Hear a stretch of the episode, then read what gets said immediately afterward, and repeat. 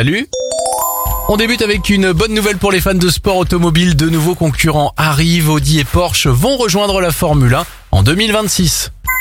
De l'espoir maintenant, des étudiantes américaines ont inventé une bouteille qui transforme l'eau de mer en eau potable. Cette bouteille qui est encore un prototype pourrait être financée par des grandes entreprises pour être ensuite commercialisée.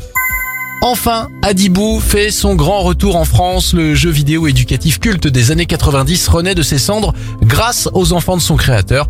Adibou est donc de retour donc dans un environnement plus immersif. Il est disponible sur smartphone et tablette pour moins de 10 euros.